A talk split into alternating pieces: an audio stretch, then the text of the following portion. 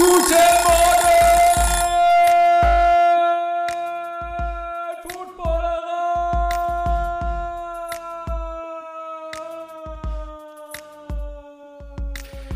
Morgen, Moin Moin und herzlich willkommen zum Frühstücksei am ersten Playoff-Tag des Super Wildcard Weekends.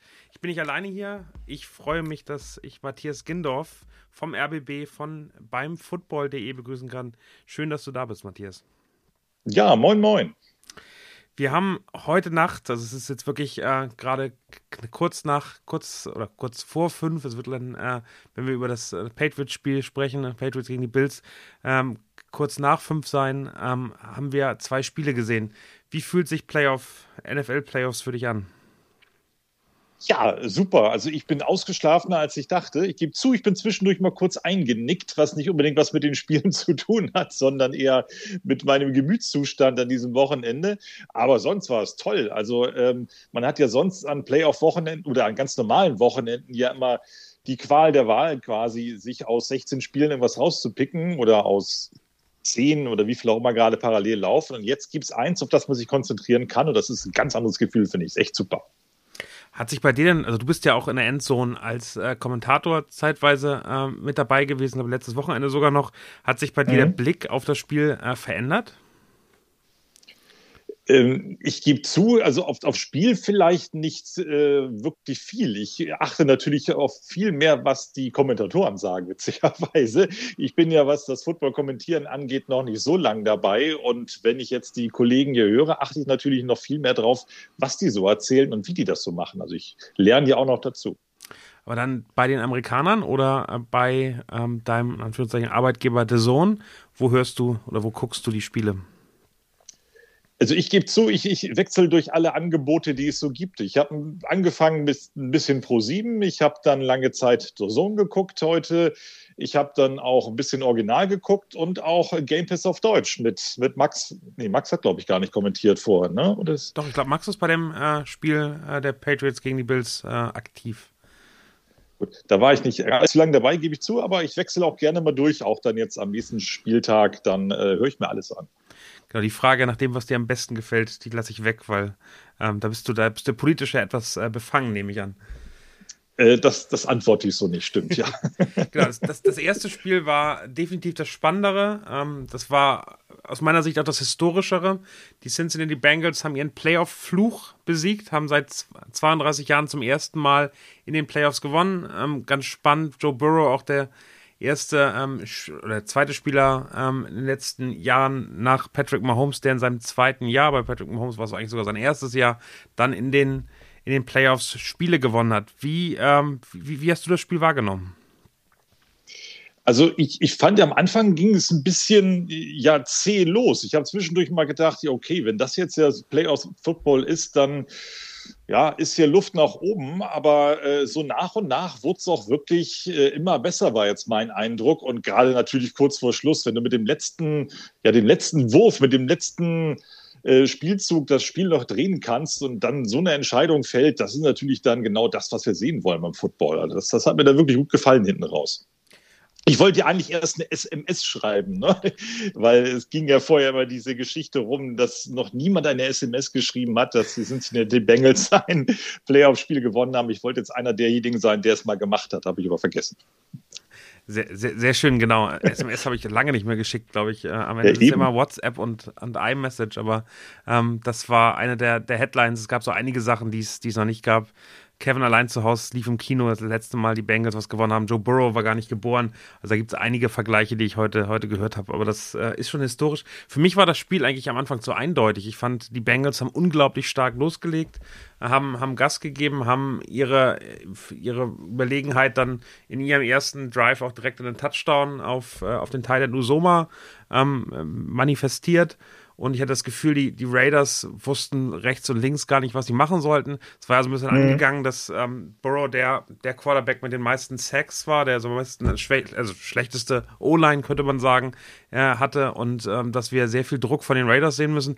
Die hatten wirklich Probleme, an ihn ranzukommen. Also das wurde später ein bisschen klarer, aber am Anfang war es doch so, dass es eigentlich eine klare Sache war, oder?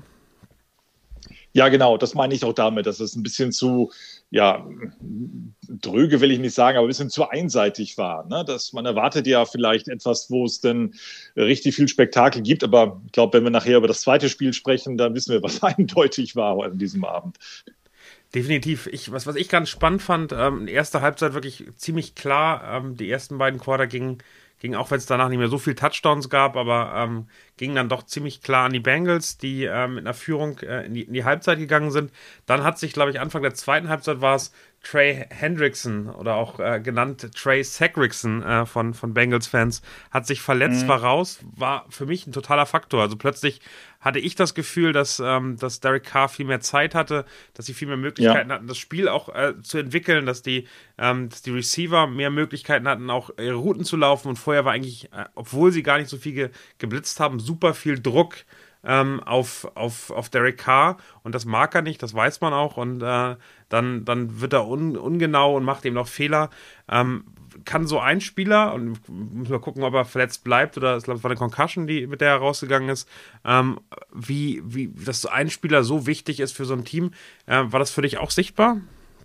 Mhm. Also äh, gerade was du über Derek Carr gesagt hast, ne? also es gab so Szenen, wo du sagst, wow, was ist das jetzt für ein Football, was er spielt und dann einen Augenblick später gab es dann wieder so Szenen mit, wieso macht er das jetzt? Ne? Und äh, auch die Verletztenliste war ja dann relativ groß am Schluss. Ne? Es gab ja dann immer mehr Verletzte und äh, ich war, Josh Jacobs war es, glaube ich, der, glaube ich, dann jede zweite Szene irgendwie mit der Flagge abgewinkt bekommen hatte. Ne? Das war ja auch so ein Moment, wo ich dachte, okay, der wird jetzt heute Nacht davon träumen. Ne? Also ich weiß nicht, überhaupt zum Schlafen kommen nach dem Spiel, aber das, das waren wirklich Szenen, wo es dann auch ähm, du denkst, okay, es geht jetzt in jede Richtung, kann in beide Richtungen gehen, aber Derek Carr, also ich hätte es ihm wirklich gegönnt. Also äh, wann war es, glaube ich, vor fünf Jahren, als er die Playoffs verpasst hatte mit gebrochenem Bein oder so? Wann war das? Fünf Jahre, sechs Jahre genau, zurück? Ist, ist, schon ein bisschen her. Ich glaube, er war, ich glaube, es ja? ist insgesamt ganz spannend, weil er irgendwie 30.000 Yards äh, geworfen hat und ich weiß gar nicht, wie viele Touchdowns, über, über 150 auf jeden Fall.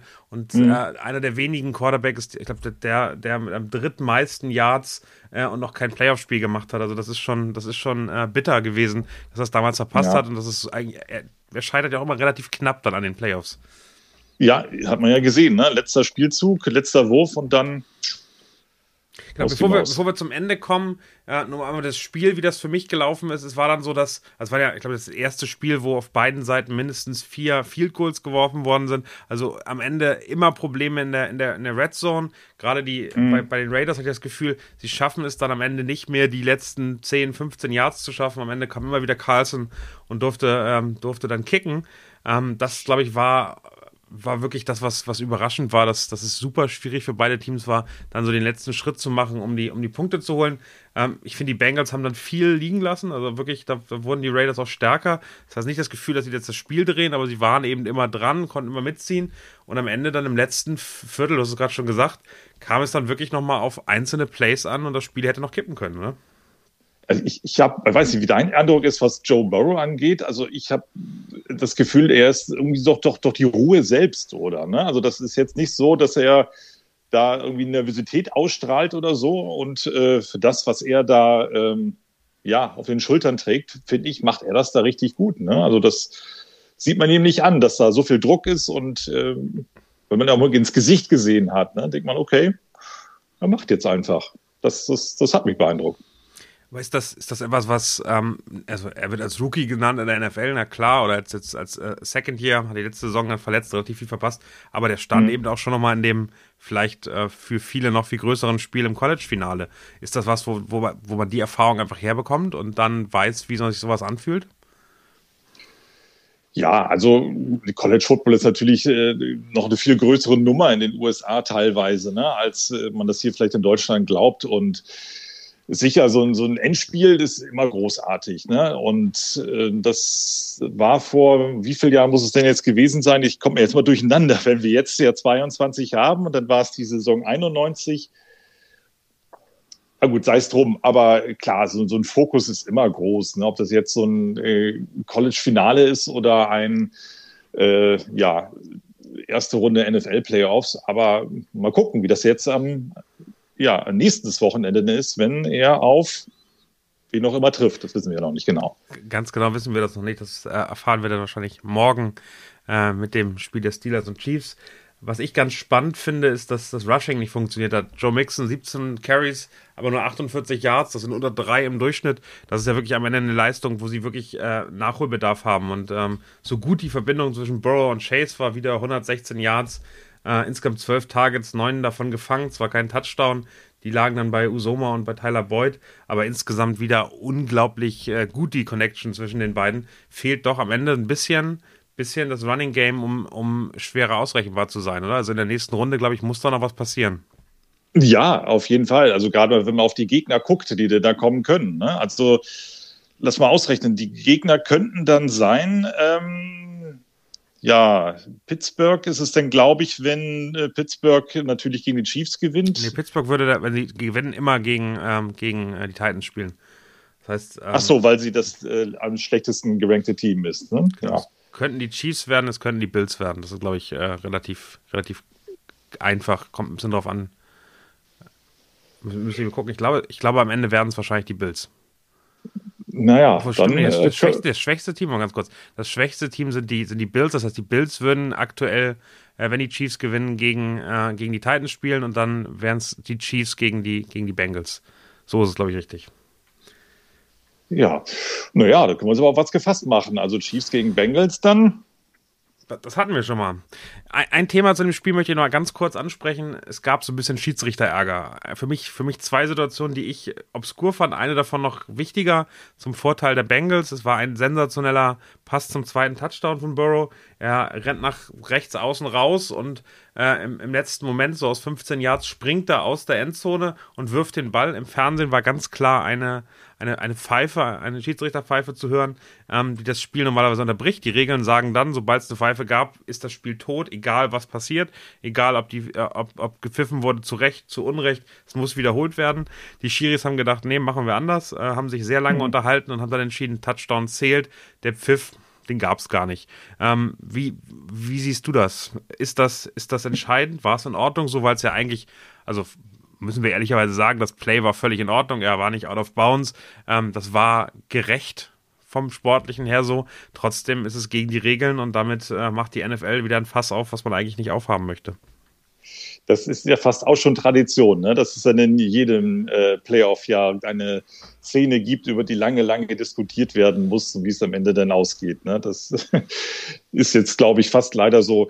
Äh, ja, ich weiß nicht genau, wo es denn ja gehakt hat in der Diskussion. Hat vielleicht jemand auf der Tribüne gepfiffen? Man weiß ja nicht. Das sind ja so die Dinge, die dann nee, ich gerne glaube, mal. Ich glaube, der Pfiff wurde ja. zugegeben von der NFL, aber äh, der, sie haben kurz nach noch eine Pressekonferenz gemacht. Der Head of Referee äh, oder Officiating äh, hat gesagt, mhm. dass der Pfiff nach dem Catch äh, erst äh, gekommen sein soll und damit wäre es in Ordnung. Ähm, man hört in den, äh, sieht in den TV-Bildern relativ klar, dass es vor dem Catch war und damit nicht hätte zählen können. Aber ich, also ich wundere mich eben, dass die NFL da so ein Thema aufmacht. Es gab mal eine zweite Szene, wo, ähm, wo die ähm, wo die Raiders mit zwölf Mann auf dem Feld waren und dann hat äh, zu mhm. spät mhm. nach dem nach dem Hut und nachdem der Ball äh, eingeworfen ist, ein Timeout genommen. Sie haben dann ganz lange überlegt. Es gab dann noch ein Roughing the Passer dabei äh, und noch ja. ein paar andere Dinge, äh, die dann, dann so passiert sind. Ein komplett kompletter Pass auf Chase, äh, die alle in irgendeiner Form nicht äh, mitgenommen worden sind und äh, am Ende dann äh, das Timeout einfach genommen wurde, alles andere wurde ignoriert. Das war auch schon ein bisschen merkwürdig und, und komisch, weil normalerweise müssten sie ja mit dem Timeout direkt das, das Play abpfeifen, haben sie auch nicht gemacht. Ganz spannend, äh, weil es eben jetzt so viel mehr Playoff-Teams gibt, gibt es am einem Wochenende eben auch sehr viel mehr Spiele und damit, und das war so ein bisschen Kritik, die ich gelesen habe, dann eben auch schwächere Officiating-Crews, die da wieder dabei sind. Ähm, das sehen wir vielleicht und ich glaube, dass wir die nicht nochmal sehen. Das ist zumindest meine Hoffnung. Da, da, da hast du durchaus recht, ja. Obwohl diese Szene mit dem, dem Timeout, da, da wäre ich jetzt aber wirklich auf der Seite der Schiedsrichter gewesen. Also ich fand, man hat es wirklich deutlich gesehen und vielleicht muss man irgendeinen Tod sterben als Schiedsrichter dann. Ne? Mit, aber, aber, dann ähm, muss man es direkt abpfeifen, das Play, dann darf man ja, sich durchlaufen lassen. Eben. Also da ist dann sozusagen in, in der Realzeit ein Fehler passiert, den sie hinterher versucht haben zu heilen, aber eigentlich müssen sie es direkt abpfeifen und dann hast man dies, das Thema auch nicht. Hm, ja, die Diskussion wird wahrscheinlich nie enden. Kennen wir, kennen wir in Deutschland auch aus dem Fußball, da, da kommen wir, glaube ich, nicht raus. Nee, Jetzt. eben. Aber seien wir ehrlich, es gehört auch irgendwie ein bisschen mit dazu, ne? dass man auch so über sowas diskutieren kann am Schluss. Definitiv, wie weit oder wie glaubst du, wie weit können die, können die ähm, Cincinnati Bengals dieses Jahr in den Playoffs gehen? Siehst du da einen Contender für den Super Bowl oder wird es gegen Chiefs oder Bills in der nächsten Runde und dann in der übernächsten Runde dann vielleicht noch gegen die Titans zu schwer, um in der AFC sich, sich durchzusetzen? Puh, also ich glaube, wir haben so viele Sachen gesehen in diesem Jahr. Mannschaften, die anfangs geschwächelt haben, dann einen Endspurt hingelegt haben. Also wenn wir jetzt auf Chiefs gucken und auf Patriots gucken, die alle irgendwo mal durchhingen am Anfang, wo wir alle dachten, ja, uh, da wird nichts draus und jetzt sehen wir sie doch in den Playoffs. Das waren so viele Überraschungen drin. Also also ich habe für auch für meinen Blog einfach mal die Playoffs durchgetippt, bevor es losging, und ich habe äh, die Bengals nicht allzu weit vorne gesehen. Ich glaube fast stand jetzt, ohne dass wir die Spiele natürlich gesehen haben, ist äh, sehe ich die, die Bengals nicht im Finale. Nein.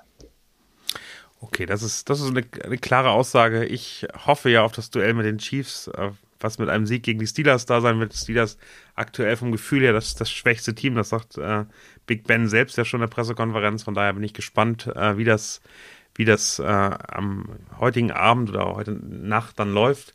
Ähm, aber mhm. das ähm, werden wir weiter gucken. Und äh, glaube ich, eins der auf jeden Fall spannendsten Teams, äh, die man sich angucken kann. Spektakulär mit, mit Burrow und Chase und für die nächsten Jahre auf jeden Fall ein Franchise, was ein unglaubliches Potenzial hat. Ja, und was meine Tri Tipps betrifft, übrigens, ich habe dann auch auf äh, die Patriots gegen die Bills getippt. Ne? Und dann weiß man also heute Nacht für, Qualität für die, für die äh, Raiders und äh, für die Patriots. Äh, nein, ich habe schon für die Bengals getippt jetzt im ersten Spiel, aber dann auch für die Patriots und nicht für die Bills. Und dann sieht man, was für eine Qualität meine Tipps haben. Genau, äh, gerade gerade parallel zu unserem Gespräch ist das Spiel zu Ende ja. gegangen. Die Patriots haben 17 Punkte äh, gemacht. Das bringt dir nicht viel weil ähm, die, die Bills relativ klar geführt haben mit 47, haben dann am Ende dann ein bisschen diese Garbage Time genutzt. Da sind noch zwei Touchdowns entstanden, aber im Prinzip war das äh, schon in dem, ich hätte fast gesagt, im ersten Quarter, aber definitiv zur Halbzeit eigentlich äh, entschieden. Also so, ein, so einen dominanten Sieg der Bills haben, glaube ich, wir alle nicht erwartet, oder? Äh, nee, ganz und gar nicht. Also ich habe es ja äh, anfangs gesagt, ich bin ganz kurz eingenickt wegen einer gewissen Müdigkeit, nicht weil das Spiel langweilig war, sondern weil ich einen ziemlich langen Tag hinter mir hatte. Und als ich wieder aufgewacht bin hier auf meinem Sofa, dachte ich, warte mal, wo sind wir denn jetzt hier mit diesem Spielstand? Und dann stand da äh, Second Quarter und noch so und so viele Minuten zu spielen. Also ich musste dann erstmal ein bisschen zurückspulen. Das geht ja Gott sei Dank, weil ich an äh, der Stelle bei äh, der Sohn das Spiel laufen hatte. Und es hat jetzt kann ja nicht sein, dass man die so auseinander nimmt. Und äh, ich habe jetzt noch nicht alle Statistiken bis zum Schluss gelesen, wie viele Jahre so sowas nicht passiert ist. Aber äh, so ein Bill Belichick hat, glaube ich, daran äh, zu knabbern. Also sowas, glaube ich, lange nicht erlebt. Also ich, ich versuche es ich mal zusammenzufassen. Die 47 Punkte sind so entstanden, dass die Bills nicht einmal gepuntet haben. Sie hatten sieben Drives, ja, sie, haben, ja. sie, haben, sieben Touchdowns erzielt, äh, fünf geworfen von Josh Allen, keine Interception. Äh, insgesamt 308 Yards, hat 21 von 25 Completions. Äh, Singletary hat nochmal 81 Yards draufgelegt, äh, zwei Touchdowns. Josh Allen ist selbst sehr stark äh, im Rush gewesen, hat, hat 66 Yards bei sechs Carries gemacht. Das war schon sehr, sehr beeindruckend. Receiving, glaube ich, äh, Dawson Knox äh, hervorzuheben mit, mit 90 oder 89 Yards. Der Titan mhm. direkt die ersten zwei Touchdowns gemacht. Ähm, St Stefan Dix hat überzeugt, ich, der, der aus dem Nichts kommende Isaiah McKenzie. Bills-Fans werden mich jetzt äh, äh, zu Unrecht äh, oder zu Recht äh, strafen, dass der schon ganz lange dabei ist. Aber ähm, für mich zumindest ein bisschen aus dem Nichts kommenden vor zwei Spieltagen äh, ist, schon, ist schon extrem interessant zu sehen, wie diese Bills Offense sich gewandelt hat, wie die jetzt wirklich, also die wurden nicht einmal gestoppt von der Defense der Patriots. Da muss man natürlich ganz klar sagen, äh, woran lag das? Erstmal daran, dass die Defense der Patriots keine Chance hat, oder? Nee, ganz so gar nicht. Also das, es ging ja schon, was, es war der erste Drive, glaube ich sogar, ne, der Bills mit diesem Touchdown, wo keiner mit gerechnet hat, dass der Ball überhaupt ankam, dass Josh, Josh Allen den Ball wirft und alle denken, er wirft den, wer weiß wohin und dann ging es dann doch in die äußerste Ecke zum ersten Touchdown und Touchdown und da ging es eigentlich ein Schlag auf Schlag und ähm, ich weiß nicht, ob die jetzt, ob es denen zu kalt war, den Patriots, das kann ja nicht auch nicht sein. Die wissen ja, wie es ist, draußen zu spielen im Winter. Aber so vorgeführt zu werden, das ist schon, das ist echt überraschend. Nur einmal so, so statistisch, ich glaube, minus 14 Grad sollte man erwähnen. Also es war eiskalt. Ähm, äh, zwar kein Schnee, zwar nicht keine Verhältnisse wie beim ersten Spiel der Patriots äh, gegen, also in, in, in Buffalo, aber schon unglaubliches Wetter. Die Bills haben unter, unter ihrem Headcoach Sean McDermott 3-0 äh, zu Hause eine Bilanz, auswärts 0 zu 3. Es ist sehr wahrscheinlich, außer die Steelers gewinnen, äh, dass die, ähm, ich glaube sogar dann, ähm, würden die Bills immer äh, auswärts spielen. Das heißt, das, letzte Heimspiel, das sie haben. Da stehen sie gerade 0 zu 3. Ich bin gespannt, wie es da weitergeht. Also, das ist auf jeden Fall nochmal ein, Thema, das man sich angucken kann. Und ich finde Josh Allen nochmal herauszuheben, äh, der siebte Quarterback überhaupt seit 1950, ähm, also in, innerhalb der Super Bowl-Ära, der mit fünf Pass-Touchdowns und null Interception ein Playoff-Game abgeschlossen hat. Die anderen sind, und die Namen sind wirklich schon ganz, ganz schön, Mahomes, Warner, Peyton Manning, Young, Montana und Lamonica. Also am Ende sehr, sehr namhaft, was er da geleistet hat. Ja, total, ja. Und er hat auch durchgespielt, ne? Also ähm, kann ja davon ausgehen, oder kann ja auch überlegen, jemanden rauszunehmen dann und ein bisschen zu schonen, wenn man weiß, man liegt jetzt hier 20 Punkte, weiß ich, was weiß ich, wie viel vorn. Aber er hat es auch durchgezogen, ne? Also das äh, aber ich glaube, das, das zweite Spiel der, der, der Bills äh, in, in New England war ja auch so, dass sie klar geführt haben. Und dann wurde es irgendwann noch knapp, weil sie ein bisschen, ein bisschen vom Gas äh, runtergegangen sind. Ich glaube, das lernt man aus solchen Spielen im, im, im Playoff-Spiel bis zum Ende mhm. und äh, keine Chance mehr. Ich habe mich auch gewundert, die haben ja sogar noch ein, äh, ich glaube, ein Third Down oder Fourth Down äh, gemacht, wo sie, wo sie einen Quarterback-Sneak gemacht haben, wo ich dachte, pff, wenn der sich dabei verletzt, dann äh, hast du auch keinen Spaß mehr. Aber ja. das haben sie bis zum Ende durchgezogen. Ich fand Mac Jones gar nicht so schlecht. Also die erste Interception, die er geworfen hat, die war sensationell gut geworfen. Der wäre Aguilar, glaube ich, genau in die Hände geflogen. Und im letzten Moment kam der, kam der Safety äh, Hyde von der Seite angesprungen und nahm, nahm ihm den Ball mehr oder weniger aus den Armen. Ansonsten hat er eigentlich ganz ordentlich gespielt. Ich glaube, am Ende, die zweite Interception, hat er dann äh, versucht, was zu erzwingen, was, was nicht möglich war. Aber insgesamt auch 24 Completion, 38 Attempts, hat über 230 Yards geworfen. Das war okay für einen Rookie-Quarterback. Ja. Aber es reicht eben nicht, um so ein Team wie die Bills dann zu schlagen, oder? Nee, also gerade auch so im, ähm, in der zweiten Halbzeit, ne? also da waren die Statistiken ja teilweise durchaus ausgeglichen, ne? also mal abgesehen von den Punkten. Und äh, also für Mac Jones äh, finde ich es durchaus beachtenswerte Leistung ne? Im, im ersten Jahr. Vollkommen, ganz deiner Meinung. Aber ist es, also ist es einfach auch eine, für dich eine, eine Geschichte eines, ähm, eines Rookies? Also insgesamt habe ich seit 2010 kein Rookie äh, mehr gegen ein Nicht-Rookie ein Playoff-Duell gewonnen. Ist es am Ende dann die Erfahrung, die Mac Jones da fehlt, äh, im Gegensatz zu dem Josh Allen? Oder wie würdest du sagen, woran liegt das? Also, wenn man da über Erfahrung bei den Patriots spricht, dann rechnet man mal ganz schnell mit das mit ein, was äh, Bill Belichick mitbringt, ne? dass man immer das mit aufwiegt bei allen Spielern. Also, schwer zu sagen. Sie hat natürlich schon alles gesehen und ja, also wir haben in den letzten Wochen so souveräne Leistungen gesehen von Mac Jones teilweise. Ne? Also ja, also ich kann ich schwer beantworten tatsächlich, ob das jetzt die, die fehlende Erfahrung ist. Ne? Also ich hätte ihn jetzt gerne länger gesehen, um zu sehen, wie es dann noch gegen eine andere Mannschaft unter Druck ist. Ne? Aber leider Gottes müssen wir jetzt ein Jahr warten. Wir, wir haben heute aber zumindest am Abend oder in der Nacht die beiden besten Rookies der, äh, der Saison gesehen. Ähm, Chase als erster als Receiver, auf der anderen Seite dann mhm. Mac Jones. Ja. Ähm, ich weiß, dass der Rookie of the Year natürlich eigentlich äh, nur für die Regular Season vergeben wird. Äh, wer von beiden hat dir denn besser gefallen? Wen würdest du dem den Award gönnen?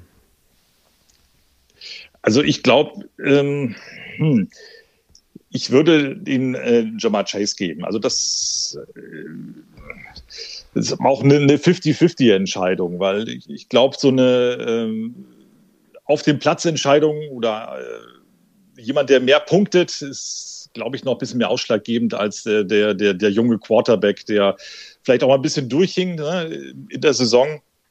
Ich glaube, da liegt Jamar Chase auch gerade nach dem, was wir heute gesehen haben, auch wenn das hier natürlich nicht mit reinzählt, aber doch ein bisschen für mich weiter vorne. Kann ich nur, kann ich glaube ich auch nur zustimmen. Also Jamar Chase ist dann am Ende nochmal deutlich Record, mehr Record-Breaking. Äh, das hat er angekündigt ja. vor der Saison, hat es dann auch gemacht.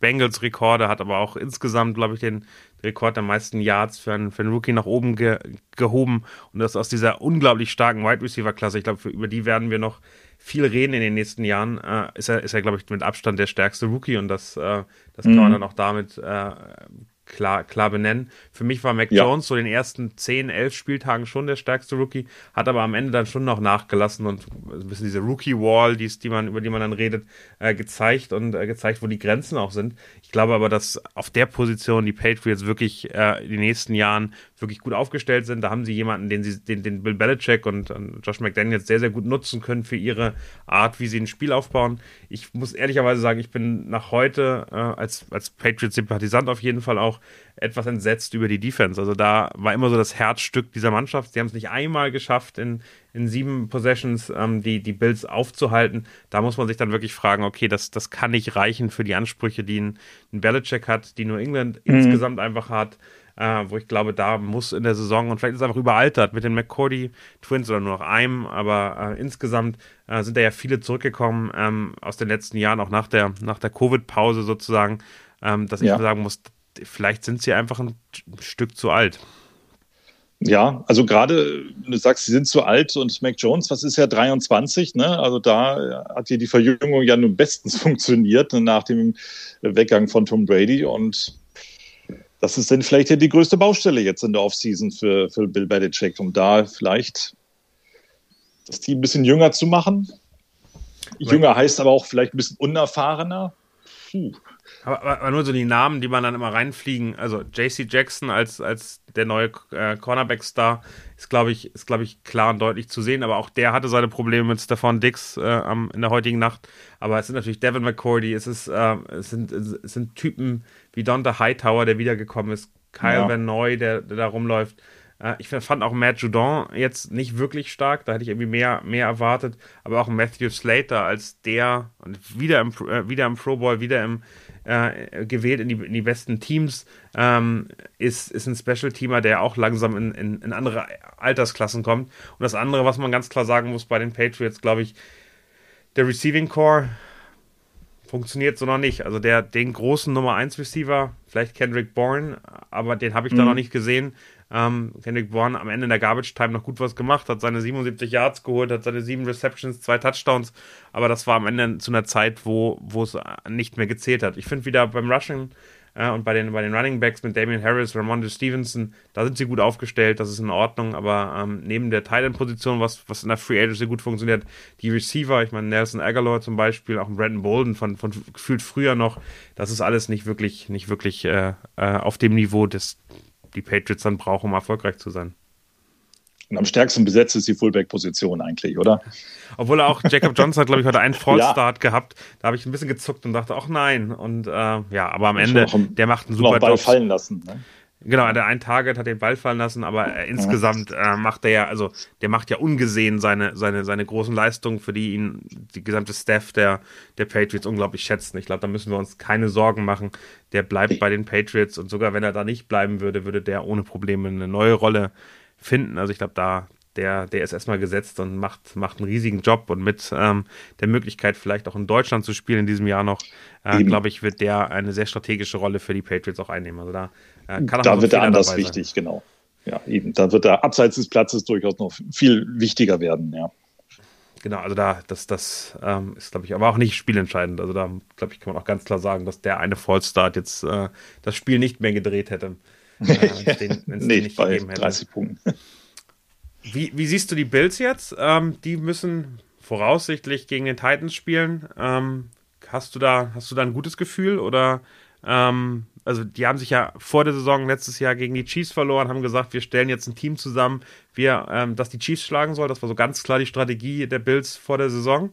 Haben die Chiefs dann in der Regular Season auch geschlagen, aber überraschenderweise war plötzlich die Defense stärker als die, als die Offense der Bills. Haben die sich heute gefangen? Es ist jetzt wirklich der, der Schlüssel, der, der umgedreht worden ist, damit äh, diese Offense auch in den Playoffs funktionieren kann? Ja, also ich habe ja nun anfangs gegen die Bills getippt, ne? deswegen muss ich jetzt alles auf den Kopf stellen, was ich mir ursprünglich mal gedacht habe.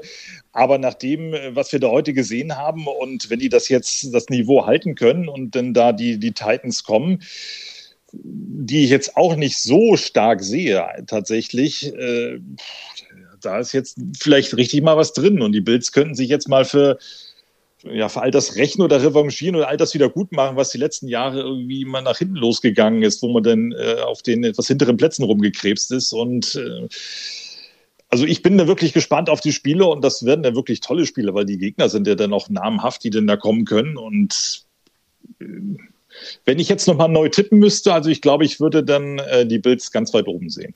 Trotz der Schwäche bei Auswärtsspielen. Ja, das, das, das sagt man ja auch so, dass es gibt auch da wahrscheinlich die passende Statistik dazu, dass äh, die Auswärtsspiele jetzt nicht mehr so ins Gewicht fallen, dass es kaum noch einen Unterschied macht, ob du zu Hause oder auswärts spielst in der NFL. Ich, finde das, find das, schon beeindruckend. Ja? 3-0 zu Hause in den Playoffs äh, unter McDermott, äh, 0-3 auswärts und jetzt eben den, ja. den Homefield Advantage sozusagen verloren. Also sie werden auf jeden Fall auswärts antreten müssen in den restlichen Spielen. Das ist, glaube ich, schon auch, auch psychologisch da nochmal ein Thema, oder? Ja, wenn man hier vielleicht auch aufs Wetter guckt, ne? also äh, gut, Titans, da dürfte es jetzt nicht so kalt sein, wenn sie spielen. Ne? Da, da, andere, gut, was heißt äh, das Wetter? Wenn sie jetzt bei 17 Grad so dominant, 17 Grad minus so dominant gespielt haben, dann kann ihnen, glaube ich, jedes andere Wetter auch egal sein. Ja, also ich glaube, wir können uns da auf richtig guten Playoff-Football freuen mit so einer Mannschaft, die jetzt so vorgelegt hat. Und da wird natürlich jetzt auch der Fokus drauf sein. Und beim nächsten Spiel werden alle sagen, guck mal, die haben in der ersten Runde die Patriots mit 30 Punkten Unterschied weggebügelt. Mal gucken, was die jetzt gegen Team äh, Titans oder was auch immer denn kommen mag, äh, auflaufen. Da werden die jetzt auch mit diesem Druck leben müssen. Und das wird dann auch spannend zu sein, was sie daraus dann machen. Ne? Weil das ist natürlich auch der mediale Druck, der dann plötzlich entsteht, ne? dass man da jetzt ganz anders im Fokus steht, wenn man da so dominant auftritt. Definitiv. Morgen erwartet uns äh, um, um 19 Uhr unserer Zeit, äh, oder morgen, heute, es ist ja, es ist ja, ja. schon, es ist ja schon Sonntag, ähm, erwartet uns einmal Eagles gegen, gegen Buccaneers, die beste Rushing Offense gegen die beste Passing Offense, was glaube ich ganz spannend ist. 49ers mhm. gegen Dallas. Äh, bei uns im, im Icing the Kicker Podcast war das ein bisschen der, das, das äh, Spiel, wo man am ehesten erwartet, dass es äh, ein Underdog schafft, also die 49ers von ihrer Statistik aus, die Cowboys zu schlagen. Ich glaube, das ist völlig offen, das Spiel. Und dann in der Nacht ja. nochmal ähm, die, die Steelers gegen die Chiefs. Und am ähm, Nacht von Montag auf Dienstag dann nochmal die Cardinals gegen die Rams. Auch unglaublich spannend zu sehen, weil sehr, sehr knapp und äh, auch ein Division-Duell, so ähnlich wie Patriots äh, gegen Bills heute. Auf welches Spiel freust du dich am meisten? Also ich freue mich tatsächlich auch auf Cowboys gegen 49ers am meisten. Also heute Abend, also Sonntagabend, nennen wir es dann mal so. Weil äh, Buccaneers gegen Eagles, ja, Statistik eine Sache. Andererseits habe ich immer so das Gefühl, die Eagles sind so ein bisschen reingerutscht in das Ganze ne? und äh, wirken dann tatsächlich wie so ein Außenseiter und dann kommt dann Tom Brady, der spielt zu Hause und es ist halt Tom Brady und wenn er gewinnen will, dann gewinnt er wahrscheinlich auch. Das äh, kann denn hier nur die große Überraschung geben. Und äh, Chiefs Steelers, da ist, glaube ich, ähnliche Voraussetzungen. Ne? Dass die Steelers, ja, guck mal, die sind ja auch dabei. Es ist so das Gefühl irgendwie. Ne? Die haben es sicherlich auch verdient, unter den besten äh, 14 Teams hier zu sein. Und die Chiefs sind halt die Chiefs. Und äh, ja, also ich freue mich dann tatsächlich auf äh, 49ers gegen Cowboys. Das ist auch leider das letzte Spiel, was ich gucken kann, weil ich muss dann ziemlich früh am äh, Montagmorgen leider los. Deswegen muss ich auf ein Spiel verzichten dann. Ja, als Chiefs-Fan ist bei mir so ein bisschen die Angst, dass die Chiefs das Spiel und die Steelers nicht, nicht äh, ernst nehmen und äh, da vielleicht mit der falschen Einstellung reingehen. Aber das, ähm, oh. das äh, ist ja so ein bisschen immer das Problem, wenn man, wenn man klarer Favorit ist. Und ich meine, die Steelers haben sich jetzt in der, in der Regular Season alles andere als mit Ruhm bekleckert und sind, keiner weiß so richtig, wieso die da noch stehen. Äh, Big Ben ja. kann mit jedem Spiel jetzt in die Rente geschickt werden. Auch das ist, glaube ich, ganz spannend. Ich hatte im letzten, letzten ähm, Endzone äh, dann auch ähm, immer gesagt, das war jetzt die letzte Interception, das war der letzte Touchdown, der er geworfen hat. Am Ende habe ich falsch gelegen, aber mal gucken, ob das, ob das dann in der Nacht von Sonntag auf Montag so sein wird. Auch da ein menschlich äh, sch schwierig einzuschätzen, da zu sprechen, da äh, drüber zu sprechen, der Quarterback äh, von der Leistung auf dem Feld, aber, aber durchaus beeindruckend und äh, schon äh, definitiv jemand, der in der Hall of Fame landen wird. Von daher auch ein Ende ja, einer, einer Ära bei den Steelers. Also das, das, das auf jeden Fall. Wen siehst du denn bei Cardinals gegen Rams vorne? Gute Frage. Ich, ähm, also es sieht ja, es sieht ja aktuell so aus, als würde JJ Watt äh, nicht zurückkommen können. Äh, also da rezensieren, sagen jetzt Game Day und äh, wird kurz vorher entschieden. Und ich, ich mhm. glaube, dass das eine Harakiri-Aktion, was hat er schon in der Vergangenheit öfter mal gemacht, nicht mit so richtig großem Erfolg. Ähm, ich erinnere damals das, das Spiel in der Super Bowl-Saison der Chiefs, da haben sie auch klar geführt, ähm, wie Texans, 21-0 und da war JJ Watt auch nur so halb äh, fit da und das merkt man am Ende dann schon, wenn er dann nur einzeln reinkommt. Ähm, ich, ja. ich, ich glaube am Ende, dass, ähm, dass die größte Gefahr der Rams ist Stafford, ähm, den sie vor der Saison geholt haben, damit er Spiele gewinnt. Hat er jetzt äh, leider Gottes auch Spiele verloren. Das kannten sie von Goff auch schon. Ähm, wenn der aber einigermaßen, und ich glaube, das ist da die Aufgabe, in Zaum gehalten wird, dass er eben keine Risikopässe macht, dass er keine Interceptions wirft, die so völlig absurd sind. Sondern so ähnlich wie, wie Mahomes ein bisschen das Level runterzieht, ein bisschen sicherer spielt, ein bisschen mehr guckt, dass er, dass er nichts falsch macht, ähm, dann, ähm, dann würde ich die Rams stärker einschätzen, weil am Ende deren deren Defensive Line, und das ist, glaube ich, das, wo es am Ende drauf ankommt, ähm, aber beiden Seiten ähm, dann die stärkere ist, äh, wenn JJ Watt nicht da ist, glaube ich, wird, wird sehr viel mehr Druck geben und dann muss Kyler Murray laufen und ich glaube, das wird am Ende dann ganz spannend zu sehen, wie, wie die Rams äh, Defense äh, Murray da auffällt. Aber das, äh, da werden wir einige Kollisionen und einige spektakuläre äh, Aktionen sehen. Aber am Ende glaube ich, dass die Rams mit dem besten Receiver der, der NFL aktuell äh, ja. mit ähm, stark zurückkommenden Running Backs, also Sony Michel aus dem, aus dem, wir haben immer Fantasy-Grab gesagt bei uns im Podcast, plötzlich wieder da aus dem Nichts, hat bei den Patriots nichts gerissen, aber auch ein Cam Akers kommt zurück, was ich äh, sehr, sehr spannend finde. Also ich glaube, am Ende sind die überall einen Tick besser, besser aufgestellt. Ähm, und haben ein bisschen weniger Verletzungssorgen. Wo, wo man gucken muss bei den Rams sind, glaube ich, die Safeties, die beide ausfallen. Ich hatte jetzt gelesen, dass Jalen Ramsey sogar ähm, von Cornerback auf Safety wechseln könnte, weil die sonst niemanden da haben. Das wird wirklich ganz spannend zu sehen sein. Aber wenn die Andrew Hopkins nicht da ist, dann, dann muss ich ehrlicherweise sagen, dann sogar wenn da nur die zweite Garde der Safeties spielt, dann fehlt mir also Christian Kirk oder, äh, oder so, sind dann für mich in, als Receiver nicht gut genug, um das wirklich ausnutzen zu können. Was glaubst du, was geht da in den Köpfen vor bei den Rams, wenn die dann äh, jetzt einen Schritt weiterkommen, vielleicht noch einen und sie dann auch den Heim-Super Bowl erreichen könnten? Meinst du, das geht denn denen auch in den Köpfen vor? Man, das ist jetzt ja nichts Besonderes mehr, in Anführungsstrichen, nachdem das ja in der vergangenen Saison endlich mal geklappt hat mit den Tampa Bay Buccaneers. Glaubst du, ist da auch was, was in den Köpfen umspukt? Also ich glaube schon, dass das ein Ziel ist und dass das wirklich etwas ist, was sie erreichen möchten. Aber die Rams sind jetzt, sagen wir, jedes gefühlte Jahr, aber jetzt also so krass wie jetzt mit, mit OBJ, mit Von Miller, mit all dem, ja. was sie da gemacht haben, sind die so auf Win-Now-Modus, dass sie, glaube ich, wissen, dass es, ähm, dass es gehen muss und dass die aber auch die Typen haben. Ich glaube, ein OBJ ist, ist unfassbar, was für ein Faktor der in der Offense da noch sein kann, weil er eben durch Cooper Cup einfach unglaubliche Freiheiten hat und weil er mit Stafford dann äh, ehrlicherweise, zumindest in dieser Saison im Vergleich zu Baker Mayfield verletzt, einen sehr viel besseren Quarterback hat, mit dem er vielleicht noch eine bessere Chemie hat, also besser äh, oder, oder, schlechter als mit Baker geht ja eigentlich auch gar nicht. Also ich glaube, dass das schon ein Faktor ist, wo die, die sind unglaublich heiß und hungrig. Die Cardinals ähm, haben, haben sich so ein bisschen verloren und ein bisschen totgerannt in der Saison. Und ich mhm. weiß nicht, ob, also ich weiß nicht, ob das, das reicht, auch das Ego, das Selbstbewusstsein. Und Kyler Murray kann an jedem Tag jeden Gegner äh, zerlegen mit seinen Beinen, mit seinen Würfen. Ähm, aber der braucht einen so unglaublichen Sahnetag und ähm, ich glaube, insgesamt im Kollektiv würde ich die Rams stärker einschätzen. Ja, die Cardinals leben noch so ein bisschen von dem Hype, den sie Anfang der Saison aufgebaut haben. Ne? Ja, 7-0 also zu starten, ähm, haben auch die Steelers schon mal hingekriegt äh, und dann am Ende nicht mehr viel gerissen. Aber ich finde, da sind einfach unglaublich viele gute Zutaten. Aber die Andrew Hopkins als Top 5 Receiver der Liga kannst du nicht einfach so ersetzen. Ich finde, es ist einfach so ein Ungleichgewicht entstanden. JJ Watt war wichtiger, als er beim Wechsel erwartet worden ist. Gar nicht, weil er nur die Sacks macht, aber weil er so diese Balance der ähm, der Defensive Line herstellt. Also plötzlich muss man sich nicht mehr nur auf eine Seite konzentrieren, sondern man muss ihn einfach respektieren auf, auf, auf der anderen Seite. Und das ermöglicht eben dieser ganzen Defensive Line bei den Cardinals viel, viel mehr Druck zu machen, ohne zu blitzen. Dann steht die hinten das, das Backfield auch stärker. Und das sind eben so Sachen, die ver verschieben sich. Wenn du zu viert keinen kein, kein Druck mehr auf den Quarterback machen kannst, dann hat, hat der am Ende mehr Zeit und, und ähm, das, die Safeties und Cornerbacks müssen viel stärker, viel dichter am Mann sein und ähm, das, das dann immer alles hinzukriegen. Und Buda Baker ist ein sensationeller äh, Spieler, aber der alleine wird auch nicht alles reißen. Und ich glaube, das sieht man dann schon, sobald mhm. sich so Spielzüge ent entfalten können, dass die Cardinals deutlich schlechter ausgesehen haben, weil sie eben nicht den Druck vorne machen konnten. Und ich glaube, das das sehe ich jetzt nicht, dass das so von einem Tag auch ein gerade so gesund gewordener JJ Watt wird das nicht sofort ändern. Der kann dann mal für Special Plays reinkommen, für wichtige Third Downs kommt er rein, um dann eben nochmal einen Unterschied zu machen. Aber ich, ich sehe den nicht als den, den, ähm, den Leistungsträger, den er am Anfang der Saison war. Und das, äh, glaube ich, stört sie schon. Ähm, Chris Rodriguez, mit dem ich zusammen den, den Fantasy-Podcast mache, der wird äh, das alles ganz anders sehen. Aber aktuell würde ich sagen, die Rams mal, mal von der Schwachstelle des äh,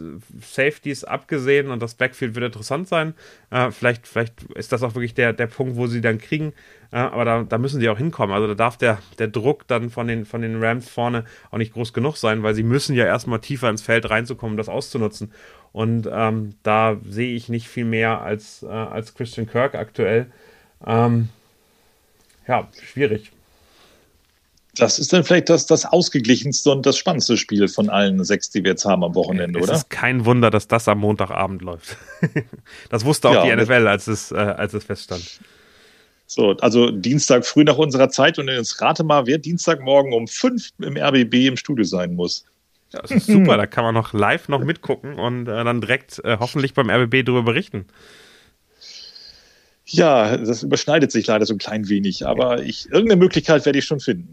Sehr, sehr schön. Noch einmal ähm, auch äh, ein, eine kleine äh, Werbepause für dich. Äh, du betreibst alleine diesen, diesen Blog beim football.de. Wieso sollten mhm. NFL, deutsche NFL-Fans da äh, mal reinstöbern, gucken, was es da aktuell oder insgesamt von dir gibt? Ach, ich glaube, die meisten wissen doch schon, dass es diesen Blog gibt. Also ich versuche ein bisschen abseits der ganz normalen Berichterstattung zu sein, also äh, Ergebnisse zu verkünden und äh, Spiele zu bewerten. Das ist ja das eine. Ich versuche ein bisschen alle zu bedienen, also die Fans, die seit langem dabei sind und die jetzt ganz frisch dabei sind. Ich mache ganz viele Geschichten, äh, wo Sachen erklärt werden. Ne? Also ich habe jetzt neulich was gemacht, wie das mit den gelben Linien funktioniert oder äh, wie die, der Funk im Helm funktioniert, solche, solche Hintergrundgeschichten, also so Backstage-Geschichten, wenn man so will. Ich habe auch viele, viele Interviews, sind auch jetzt gerade ein paar Sachen äh, in der Mache. Ich habe jetzt den NFL-Deutschland-Chef demnächst oder die, die Mutter der St. Brown-Brüder sind jetzt, ist bei mir im Interview noch kurz bevor es denn losgeht, bevor die Green Bay Packers ein greifen. Und äh, ich stehe da auch immer ganz eng in Kontakt mit der NFL selbst. Also die vermitteln mir dann auch einiges. Also es ist jetzt nicht einfach nur so eine ähm, ja, Spaßgesache, die ich da mache, sondern es ist wirklich von oben werde ich bedient, wenn man so will. Das ist auch ein äh, schönes Gefühl für mich und ja, ich hoffe, dass das den Leuten gefällt. Ich bekomme ja viel positive Rückmeldungen und wer es noch nicht kennt, beim football.de. Genau. Jetzt geht's los. Perfekt. Mein, mein absolutes Highlight war das Interview mit Ian Rappaport, glaube ich, eine der, ja. der Journalistenlegenden, die wir beide so ein bisschen auch als Vorbild äh, nennen können, wenn es darum geht, über die NFL zu berichten. Und ich glaube, dass am Donnerstag das hatten wir abgemacht, nochmal was äh, kommt, so ein bisschen die Hintergründe unseres neuen Podcasts mit dem Kicker zusammen, oder? Ja, also ich würde aufsteigend sortieren die Interviews Scott Hansen, Ian Rappaport, Adam Schefter und ganz oben ist dann das Interview mit euch zu eurem neuen Podcast. Perfekt. Dann wünsche ich dir jetzt äh, eine, ein, einen guten Tag, beziehungsweise eher eine gute Nacht. Äh, vielen, vielen Dank, dass du so früh morgens dabei warst und äh, wir wünschen euch äh, viel Spaß heute Abend mit den weiteren äh, Playoff-Spielen. Danke, vielen Dank, dass ich dabei sein durfte. Bis dann. Tschüss. Ciao.